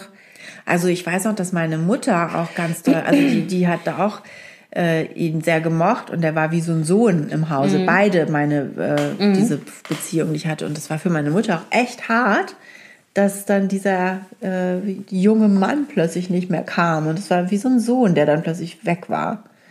Das hat ihr schon zu schaffen gemacht. Und ich mir ging das auch so ein bisschen so, als meine Große sich von ihrem Freund getrennt hat nach einem Jahr, habe ich auch gedacht, oh Mano, kommt der jetzt nicht Ich kann mich mehr. daran erinnern, dass man, das stimmt auch übrigens gar nicht, was ich eben gesagt habe. Der, von dem ich eben sprach, war eigentlich technisch gesehen gar nicht mein erster, sondern mein zweiter Freund. Uh, Anna. Aber der erste, der erste war auch so ein, das, das, das war mit dem bin ich gegangen. Das war so ein Händchen halten ja, so Freund. einen hatte ich auch vorher. Und ähm, der wurde von meiner Schwester total geliebt. Und als wir, und die war dann halt, ich war Ja, 14 und der genau. war, meine Schwester war 5. Und wenn ich dann abends zuständig war, was ich oft war, dann meine Mutter noch arbeiten musste oder irgendwas und dann habe ich mit meiner Schwester das Abendprogramm gemacht, Zähne putzen, Haare auskämmen, äh, weiß ich nicht, solche Sachen, ne? Und ähm, dann war der oft da, dann war der dabei und die fand das halt immer super. Der war auch echt süß zu ihr und dann hat sie immer gesagt, der Florian soll mir noch mal die Zähne putzen und so. und als ich dann mit dem nicht mehr, mit dem war ich ganz kurz, vielleicht drei Monate oder sowas mit ihm zusammen. Ja. Und ähm, da war die richtig sauer, als ich dann Das äh, war bei uns auch so. Der hatte auch, also meine beiden Freunde, die ich da in der Teenie-Zeit hatte, die haben dann auch Kindergeburtstage mit Schnitzeljagd mitgestaltet und Mm, genau. ja. Das war schon echt hart. Aber das ist natürlich auch was, was total beängstigend sein kann. Also wenn du als außenstehender Mensch, du verliebst dich in jemanden und kommst dann da so zum ersten Mal in die Familie äh, oder überhaupt das Umfeld und dann sind die alle so, ja klar, setz dich dazu, gar kein Problem, kannst dir schlafen und so. Das ist zwar schön, aber es kann ja auch ein bisschen verschreckend sein, weil du denkst, dass du so reingesaugt wirst. Weißt du, was ich meine? Ja. Also das Soll habe ich, mal, soll ich dir mal die, die erste Begegnung erzählen? Oder nicht, es war nicht die erste, aber eine der ersten Begegnungen, die mein zweiter Freund mit meinen Eltern hatte. Meine Eltern sind ja so super entspannt, ja. Die sind so spät 68er, so total locker, so ein bisschen Toskana-Fraktion mäßig. Ne? ja. Und die fahren immer nach Norderney. Und zwar gehen die da immer zum FKK-Strand. und wir kamen dann, meine Eltern haben da ihren Sommerurlaub verbracht und hatten dann meinen damaligen Freund und mich äh, eingeladen, dass wir doch übers Wochenende dazukommen sollen. Und dann kamen wir da an bei ihnen und dann hing ein Zettel an der Tür, sind am Strand. Und ich so, ach, alles klar, dann können wir ja da jetzt auch hingehen. Strandtasche gepackt, losgefahren, gar nicht drüber nachgedacht, dass, dass äh, ich Das ist vielleicht meinen Freund einweihen muss, dass es der FKK schon ist. Der hatte aber auch kein Problem mit FKK per se. Wir waren sogar auch tatsächlich schon mal aus Versehen auf einem FKK-Campingplatz in Frankreich gestrandet. Andere Geschichte. Jedenfalls. Ich bin nämlich Mitglied im französischen National-Nudistenclub. Äh, musste ich da leider werden. Naja, auf jeden Fall kamen wir dann da an und er dann so oben an Dünen kam, ist dann so ein, so ein Schild, da steht, hier muss die Büchs ut. so, ne? Hose aus. Und er so, ähm, ist das hier FKK-Strand? Und ich so, ach so, ja, ja, meine Eltern gehen immer zum FKK-Strand. Und er so, ah, ach so, ja, äh, okay. Und er hat sich irgendwie so zwei, dreimal gesehen, glaube ich, ne? Und dann sind wir so den Steg runtergegangen und dann habe ich so Ausschau gehalten und dann plötzlich hörte ich so, Huh! und dann meine Mutter am Strandkorb, barbusig, winkend, wir sind hier! Oh Gott. Der Arme, das ist aber echt die volle Packung direkt. Das musst du wollen. Ich glaube, heutzutage würde sie das auch nicht mehr so handhaben. Aber damals, das war irgendwie so. Es war halt einfach so. Ja, das ja. war Anfang der 90er, das war irgendwie da noch nicht so. Da ist man ja auch oben ohne am Strand. Ja, gewesen. genau, das ist ja überhaupt nicht mehr so. Das Nee. ist echt krass, wie, wie Ich glaube aber, sie hatte sogar eine Bikinihose an. Sie war nicht ganz nackt, aber immerhin oben Aber die ohne. musst du doch Und dann hat sie ihn erstmal umarmt. Oh Hallo! mein Gott! Und ja, und mein Stiefvater, der spielte gerade Volleyball mit den anderen nackischen Jungs da. Alter Falter. Und also in, der, in dem Moment hat er sich sehr wacker geschlagen und sich nichts anmerken lassen, aber er hat diese Story dann sehr oft zum Besten Ja, das gegeben kann ich danach gut in so trauter Runde mit seinen Kumpels. Das kann ich gut, gut verstehen. Das hätte mich, glaube ich, auch. Ich kann mich erinnern, also ich bin ja, mein Mann kommt ja nun aus, äh, aus der ehemaligen DDR und da ist ja auch noch ja mal auch so eine. die sind sehr ähm, Kannst du mir noch mal so schön der. machen? soll ich dir noch mal so ich was mach das. mixen? Ich, ich, du bist ja die, die Gastgeberin, ne? Pass auf, ich mache das jetzt auch hier so, dass man das auch schön hört. Ja. Ähm, So willst du noch ein bisschen Eis? Auf jeden Fall. Kling! Und jedenfalls ähm, waren, war das, waren das auch die ersten Urlaube mit meinen Schwiegereltern. Ja. Und zwar Glock an der Ostsee, wo wir ja auch heute immer noch hinfahren, auf dem Dars. Und da gibt es natürlich auch FKK-Strände. Und da waren es, also ich war da schon inzwischen irgendwie dran gewöhnt. Und dann sind wir, da waren ähm, meine Kinder irgendwie dabei. Und also da war unsere Große vielleicht so vier oder fünf. Willst du noch ein Stück Joke oder nimmst du die alte Joke? Joke, ich die alte? Joke nochmal. Ähm, und wir hatten eine Freundin von der mit in diesem Urlaub. Ja, da musst du auch erstmal mit klarkommen. Ne? Und die war dann da, die waren ja noch klein, aber dann waren die, meine Schwiegereltern saßen also mit Badeanzug und Badebüchs, wie du eben gesagt hast, halt am Strand. Büchs. Aber bevor die baden gingen, zogen die sich das aus. Büchs und Trecken. Genau. Und dann saß dieses kleine Mädchen, was wir da mit hatten, da mit riesigen Augen und guckte, wie der Opa jetzt da von ihrer Freundin plötzlich die Hosen runterließ und in die, in die Fluten rannte. Ja. Und war auch ein bisschen, Das musste meine beste Freundin Sophie auch mitmachen. Hm. Die musste auch mit uns zum FKK-Strand, wenn die mit uns ins Norderney gefahren ist. ja klar, Aber wir durften die Bikinihosen anlassen in der peinlichen Phase. Phase. Mhm. Oh je. Ich habe tatsächlich neulich ein altes Fotoalbum gefunden, also was heißt gefunden, wieder rausgeholt, das ich mal eingeklebt habe. Da war ich so 13. Und in dem Fotoalbum ist auch ein Frankreich-Urlaub 1986 in Cap Ferré an der Atlantikküste, an der französischen, verewigt. Und da war ich befreundet mit einem Mädchen, die in diesem selben, wir haben in so, einem, in so einer Ferienwohnung gewohnt, das war so ein Komplex mit Ferienwohnungen. Und die wohnten da auch. Und die war genauso alt wie ich, Virginie. Und es gibt halt eine ganze Fotostrecke, also auf allen diesen Fotos, wo wir drauf sind am Strand, am Pool, Oben sind ohne. wir halt beide immer oben ohne. Ja. Und meine große Tochter guckt sich das an, nee, die kleine war's. Und Ja. guckt und sagt so, Mama, warum seid ihr denn nackt in dem Fotoalbum? Also weißt du, so ein komplett anderes Verständnis davon. Ich so, das war halt so. Wir hatten immer solche Badeanzüge, die hast du zum Schwimmen hochge... Ja, genau. Und dann, und dann hast du die runtergerollt. Ja. Genau. Ich habe auch Fotos von mir und meinem ersten Freund, wie wir am Strand sitzen in Italien so. Ja, genau. Ganz in entspannt. Frankreich waren wir so. Ja, das war halt genau, so. Das war Ende der 80er. Ja, und ehrlich gesagt liefen da auch noch nicht lauter äh, Post- und vollpubertäre Idioten mit, dem, mit einer Handycam rum. Nee, eben. Das war halt auch noch mal eine andere Da Nummer. man Da, ja, also, also man war ja viel privater unterwegs. ja, Man musste ja nicht Gefahr laufen, dass man Genau. morgen überall im Web steht. Genau. Echt krass, oder? Ich werde nie vergessen, als wir das erste Mal in Amerika am Strand waren. Da war Luzi, ich glaube, die konnte gerade laufen, anderthalb oder so. Und dann kam der Bad, und die hatte nur eine wirklich kleine Hose, also so eine Schwimmwindel oder so an. Und dann kam der Bademeister und sagte zu mir, please cover her boobs. und dann hast du gesagt, was für Buch. Which boobs? Also der hatte mehr Boobs als sie, habe ich ihm dann auch gesagt. Und, Hast du gesagt? Ja. Ja. Und dann war er ein bisschen irritiert. Und meinte, nee, ist, aber es ist doch ein Mädchen. Ich gesagt, woher weißt du das? Mhm. Also ja, weil sie eine pinke Bikinihose anhat. Ich so, okay, dann zieh ich eine blaue an, dann darf sie oben ohne, oder? Also, Bescheuert. Voll bescheuert, total gestört. Wirklich total Ja. gestört. Alben. Alben, voll Alben. Aber anderes Thema. Ich wollte Ja, dich jetzt noch was fragen. abgerutscht Wegen hier. Beziehung. Von wem die Beziehung war? Also ich für heut, für heutzutage. Gott, der Gin. Ich muss da ganz kurz, meine Tochter, die tyrannisiert mich hier die ganze Zeit. Ich muss mir kurz Okay. antworten. Ich ja, spreche aber währenddessen. mir... Ich spreche mal währenddessen. Also, ähm, heutzutage bin ich mir sehr darüber bewusst, oder nicht erst heutzutage, aber in der Beziehung mit meinem Mann jetzt als halbwegs erwachsener Mensch und mit Kindern und so weiter, wie wichtig das für mich ist, dass ich neben meiner sozusagen Ehe ganz wichtige, enge Freundschaften habe zu Freundinnen. Das sind tatsächlich auch fast alles Frauen. Nee, sind alles Frauen. Also alle engen Bindungen außerhalb meiner Ehe habe ich Du hast keinen Boyfriend. Nein, an kein der Boyfriend. Seite. Ich überlege gerade. Es gibt ja so Nee, ist nicht so. Ich auch nicht. Ähm, ich habe sehr viele männliche Kontakte im Alltag, aber das sind Ja. Mhm. also durch meinen Job, aber es sind alles keine Freunde. In, Ich nicht. Also ich habe ganz wenige männliche Kontakte tatsächlich. Also Du kannst so, doch mal ein Praktikum bei mir machen.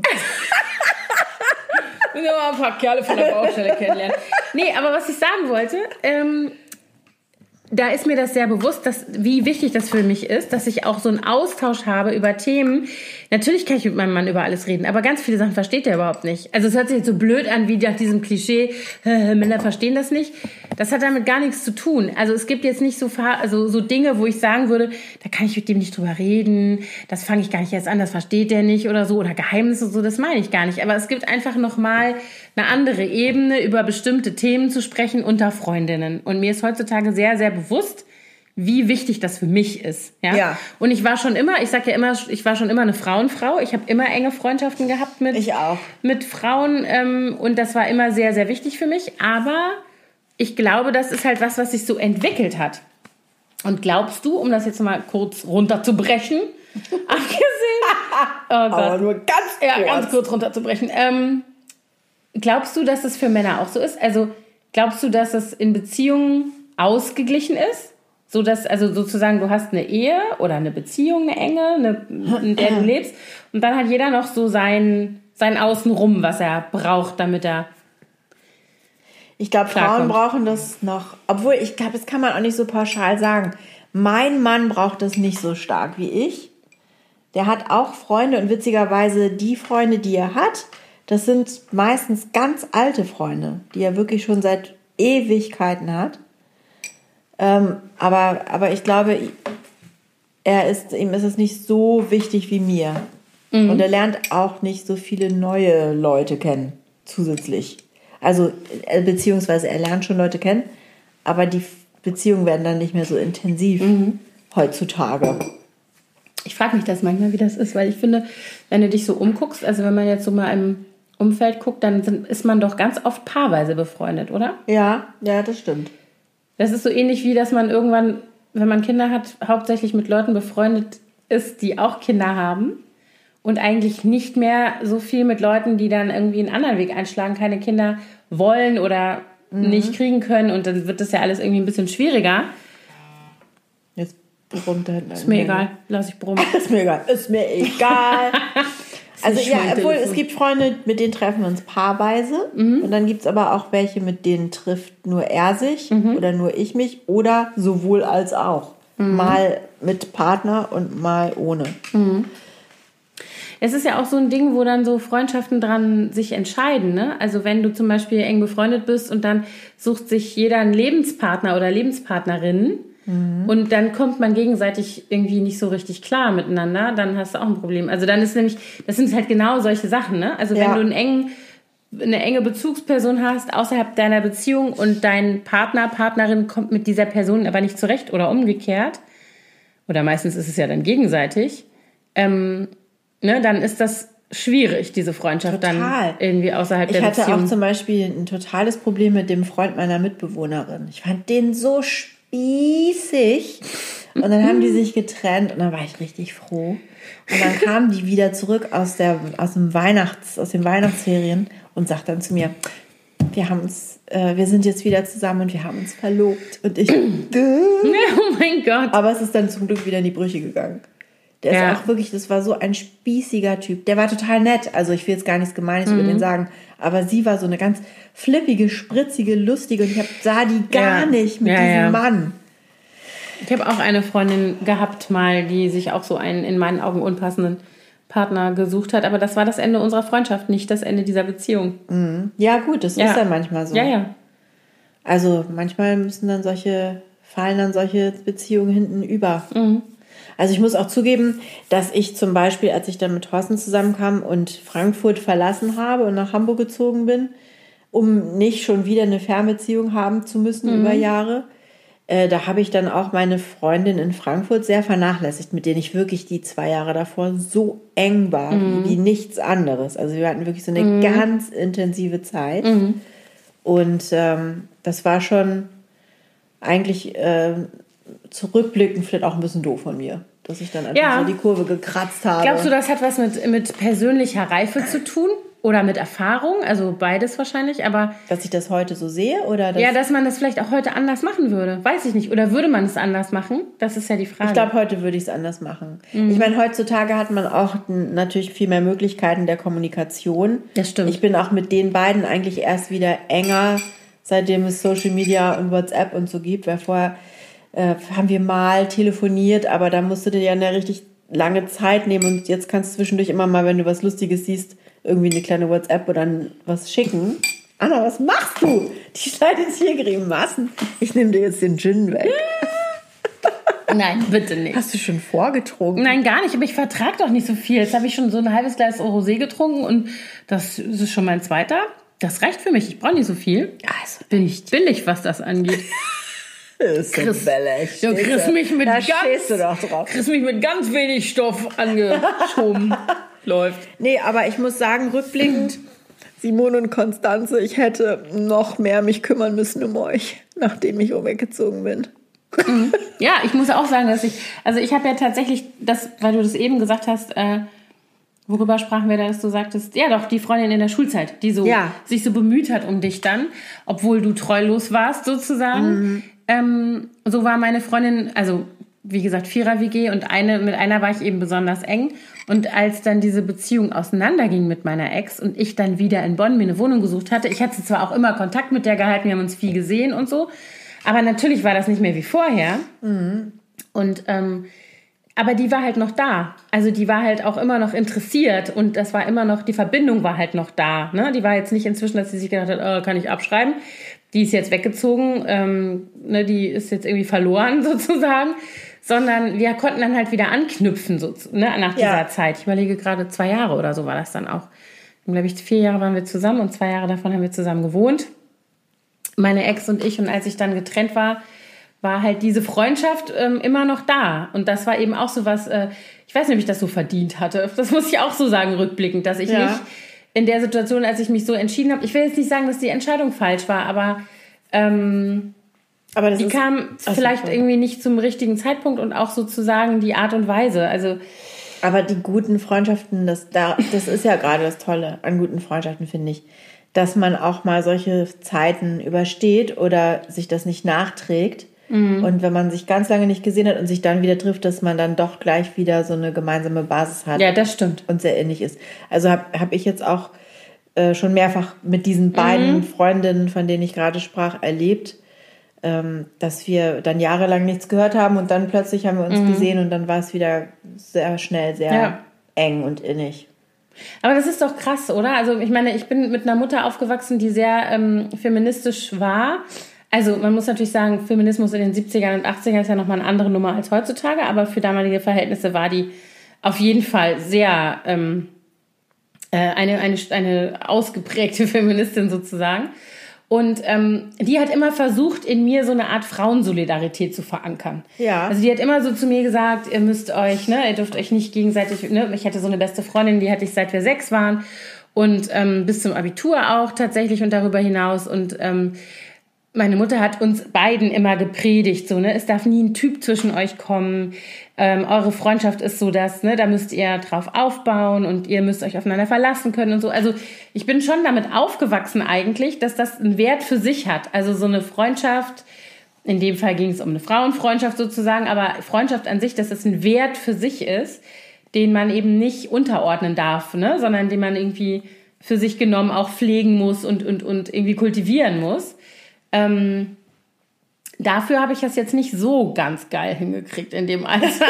also, ähm, Naja, aber also ich meine, es ist ja auch so, dass man aus gewissen Freundschaften dann irgendwann auch rauswächst und sich weiterentwickelt das- und ja, merkt, okay. das, Das ist jetzt ist vielleicht mal, ja. doch nicht mehr das Richtige für mich. nee, ich meinte schon so bezogen auf Beziehungen, ne, dass man dann sagt so, ah, Love Interest und dann ist diese Freundschaft irgendwie, Tschüss. ja genau.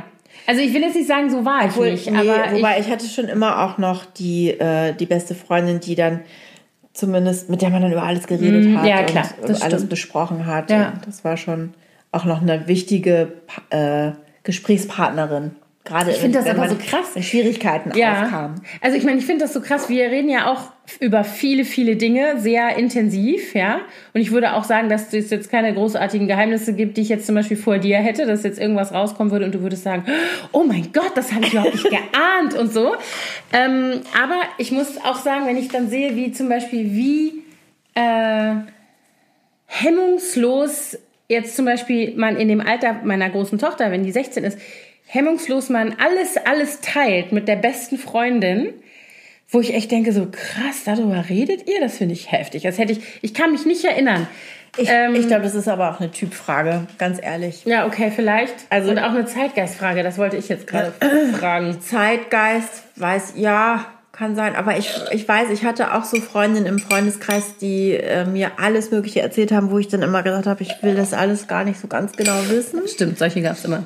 Also ich habe auch immer viel, was mich so beschäftigt, habe mir meinen Freundinnen erzählt, aber es gab auch so gewisse Dinge, über die ich jetzt nicht.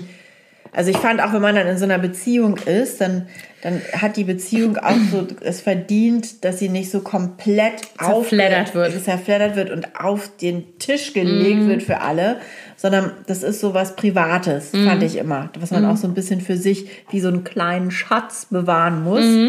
Und deswegen habe ich dann eigentlich, wenn es was Ernstes war, dann immer nicht immer alles gleich weiter erzählt. Ja.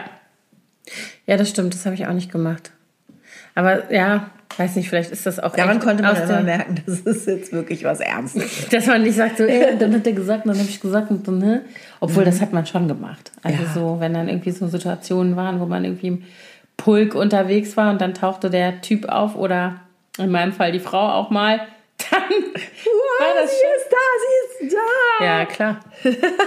da kriegte äh, die Damentoilette in der, im Club nochmal eine ganz andere Bedeutung. Wahnsinn, aber ich muss echt schon sagen, diese zwei Jahre, in denen ich keine Beziehung hatte, das war so aufregend, diese, was da alles passiert ist in dieser Zeit. Ich habe das Gefühl, jeder Tag ist so wie so eine Wundertüte gewesen.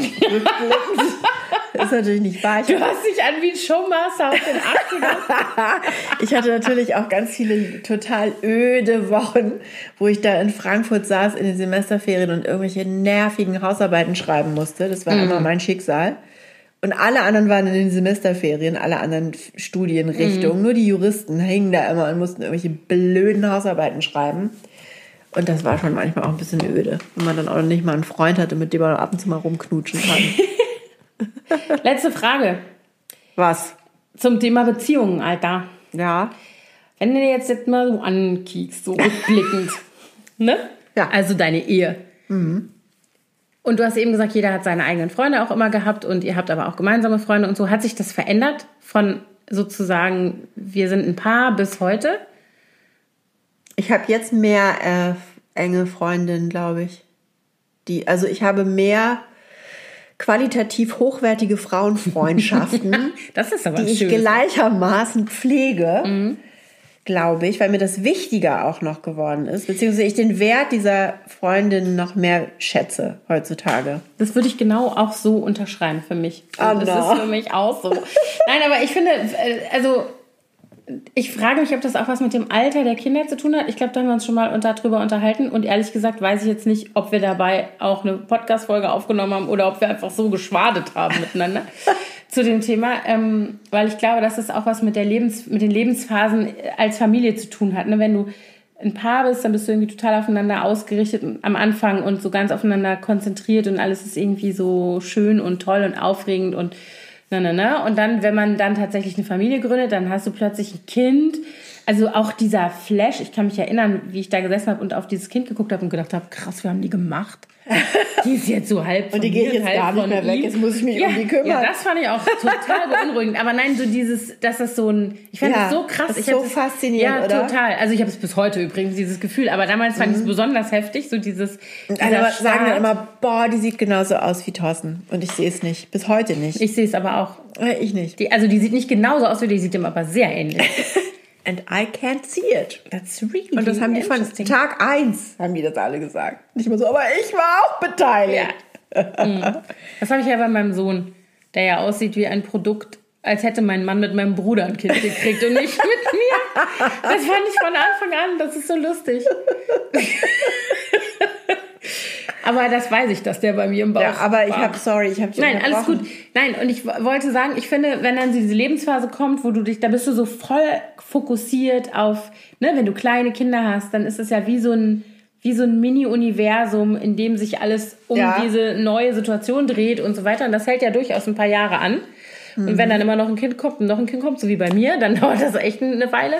Und ich habe natürlich auch in der Zeit enge Freundschaften gehabt, aber ich stelle fest, also seit die Kinder halt so ein bisschen größer sind und nicht mehr so 24 Stunden an einem kleben, sondern in die Schule gehen und ihre eigenen äh, Hobbys und Termine und sowas alles haben Und Freundschaften? und Freundschaften ähm, oder Beziehungen Ja. tatsächlich, ähm, hat man halt auch selber wieder irgendwie mehr einen Kopf für, also und auch Kapazitäten, auch emotional.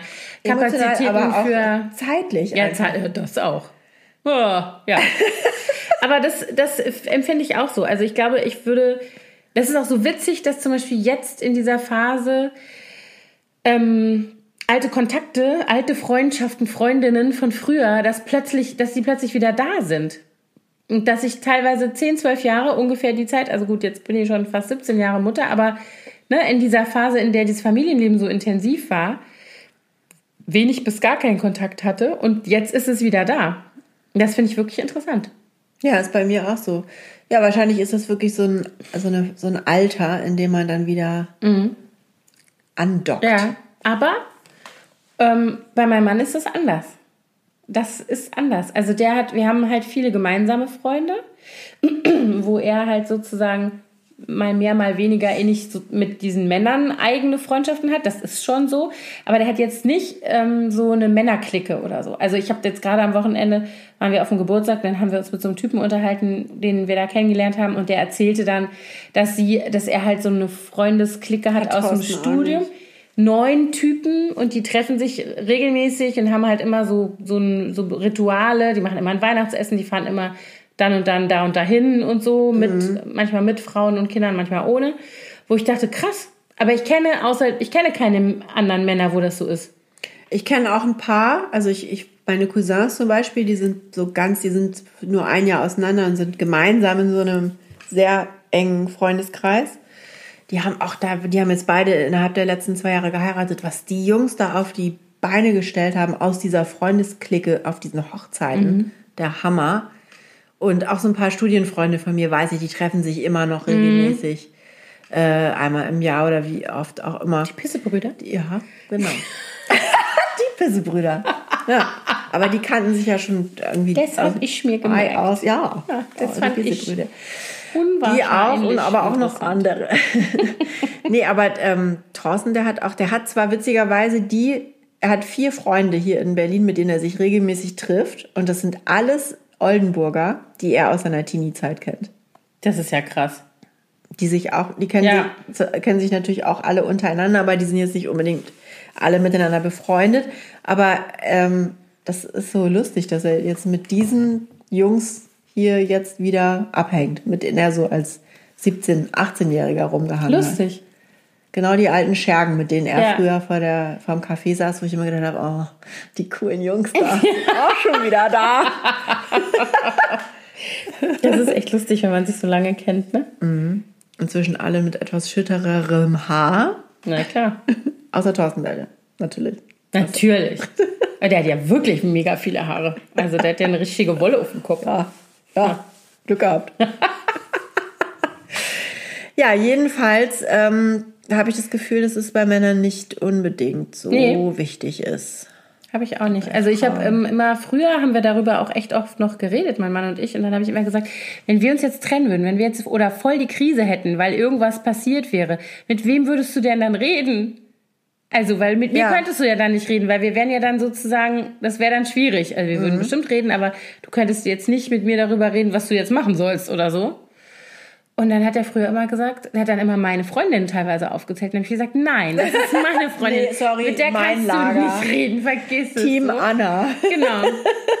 Und ähm, äh, mein Bruder oder so, dann habe ich immer gesagt, das ist aber mein Bruder. Der ist auch Team Anna. Also ich meine, natürlich würde er bestimmt mit Mhm. dem reden, Bruder aber nehmen. ja, Ich, hab, ja, ja, ich muss jetzt übrigens gleich sagen, ich habe hier, ich, wir müssen noch eine Schrulle sagen. Mir fällt gerade ja. auf. Was ist denn für eine, sag es. Nee, das machen wir jetzt gleich. Ähm, Aber, aber ja, ich weiß auch nicht, mit, obwohl Thorsten würde dann wahrscheinlich sich mit den Jungs treffen. Oder mit seiner Schwester vielleicht? Keine Ahnung. Ja. Ja, aber da siehst du schon den Unterschied. Weißt du, was ich meine? Ich würde sofort, ich weiß genau, wen ich anrufen Also, weißt du, ich Ja, würde ich dich doch auch. auch anrufen und sagen, Abby, stell dir vor. so, aber Ja. das ist so, ne, das, ich glaube schon, dass Männer da anders sind. Wenn jetzt da nicht irgendwie Mhm. was. Habe ich neulich nämlich auch mit meiner großen Tochter darüber geredet, die nämlich zu mir sagte, mit wem würde der Papa denn dann reden? Ich so, ja. Also ich weiß schon, gibt ein, sei, einer unserer engsten Freunde aus Bonn, das wäre bestimmt einer, mit dem er reden würde. Aber da bin ich ja auch, also das ist der Patenonkel unserer Tochter. Das wäre auch schwierig. Also da sind wir gleichermaßen mit beiden auch das befreundet. Das wäre jetzt auch nicht so unkompliziert. Ich glaube, bei vielen Männern ist es aber, also Männer, die sehr intensiv Sport im Verein betreiben. ja, das stimmt. Die haben dann schon auch noch so ihre. Also mein Stiefvater zum Beispiel, der spielt Tennis schon seit Jahren. Der hatte so eine Tennisgang, mit denen er sich immer getroffen hat. Und dann hatte der auch noch so einen Stammtisch von der Uni, wo, der, wo die sich immer früher, sogar einmal die Woche, die Männergruppe nannte sich das. Ne? Die haben sich immer einmal die Woche reihum getroffen. Ich glaube, inzwischen treffen die sich nur noch einmal im Monat. Die ersten sind auch schon verstorben aus diesen, aus diesen beiden Kreisen. Aber äh, das sind so die, der hatte da schon ganz intensiv über Jahrzehnte diese Freundschaften gepflegt. Aber das ist wahrscheinlich eine Typsache. Mein Ja. Vater zum Beispiel hat auch nicht so ein, also das war jetzt mein Stiefvater und mein leiblicher Vater, der hat aber auch nicht so einen, so einen intensiven, großen männlichen Freundeskreis, der so, was machst du? Müssen wir aufhören? Nein, ich will deine Schrulle wissen. Meine Schrulle ist, dass ich die ganze Zeit nicht aushalten kann, dass mal, dass hier, wir äh, trinken ja hier Gin mit Eis und das Wasser Schwitzt. Das Glas schwitzt und äh, das Kondens, kondensierte Wasser läuft an dem Glas runter. Und ich finde es total stressig, dass jetzt hier die ganze Zeit mein Glas in so einem Fußbad steht. Und jedes Mal, wenn ich einen Schluck trinke, habe ich den Impuls, diesen. Wasserfleck von eurem schönen Holztisch zu entfernen. Und stelle es dann immer schon auf meinen Laptop oder aufs Tablett hier. Ich habe das bemerkt. Ich finde das sehr schön, dass du das machst. Aber auch, weil ich habe dann immer zu dir geguckt und gesehen, nee, also Anna macht das auch. Die Ja. stellt ihr Glas da, die ist voll krass. Ich stelle das dahin, aber ich wische das auch zwischendurch immer ja, trocken. ich bin, aber ich bin echt zwanghaft, was sowas angeht. Ich habe so ein bisschen so ein, weiß ja, Ja, mal schon mal kleinen. OCD. Mhm. Ja. Also ich kann keine Flecken auf dem Tisch ertragen, offensichtlich. Ich kann nicht haben, wenn, äh, wenn ich mit jemandem unter einer Bettdecke schlafen muss. Das macht mich wahnsinnig. Ich auch nicht. Auch nicht mit meinen Kindern. Also jetzt nicht mehr. Früher, als die klein waren, anders. Ne? Habt ihr auch zwei getrennte Bettdecken? Natürlich. Ja, wir auch. Und auch zwei getrennte Wir Matratzen. haben auch Also, sogar zwei unterschiedlich dicke Bettdecken. ach so, nee, das haben wir nicht. Weil mir ist immer kalt und meinem Mann ist immer warm. Hm. Ja. Nee, das haben wir nicht, aber wir haben auch getrennte Bettdecken. Und als wir zusammenkamen, war das ein Thema, weil mein Mann wollte das. Der wollte eigentlich so eine große Decke und so kuscheln. Ich immer so, nein, das geht gar nicht. Wir haben aber tatsächlich ein paar Jahre auch unter einer Einzeldecke zusammengeschlafen. Hey. Bis dann irgendwann äh, hatten wir Übernachtungsgäste und dann lag diese zweite Decke da noch rum und dann haben wir irgendwie uns daran gewöhnt, mit zwei Decken zu schlafen. Das ich habe das von Anfang an besser. gemacht. Ich hasse es. Neulich habe ich im Hotel, da waren wir zur Taufe von meinem Neffen und waren in Düsseldorf im Hotel. Und da hat- hatten wir zwei Zimmer gebucht, aber die hatten keine Verbindungstür. Das haben die irgendwie verbaselt da in der, bei der Buchung. Also konnten wir, oder die Kinder wollten nicht ohne Verbindungstür alleine schlafen. Also die große war nicht mit, muss man sagen. Ich glaube, dann wäre es anders gewesen. Aber die zwei Kleinen wollten nicht alleine und uns nicht in Ruhe lassen. Also haben wir uns aufgeteilt. Und dann war ich mit meiner kleinen Tochter. Und die ist wirklich keine schlimme Schläferin. Die liegt einfach da und schläft. Und trotzdem konnte ich das nicht haben. Ich muss da mein Bein raustun können und muss das irgendwie um mich wickeln Ach so, so können. eine wenn ich große will. Bettdecke, ja, ja, genau. schwer auch. Ja, wie so eine Therapiedecke. Ich hasse das auch, wenn die Bettdecken unten leiden. festgesteckt Ja, das kann ich sind. auch nicht leiden. Das muss Das ich immer erstmal alles rausreißen. Ja, genau. Das macht mich auch verrückt. Ich werde nie vergessen, als ich einen französischen Austauschschüler hatte und morgens in sein Zimmer kam, um ihn zu wecken, damit wir in die Schule gehen können.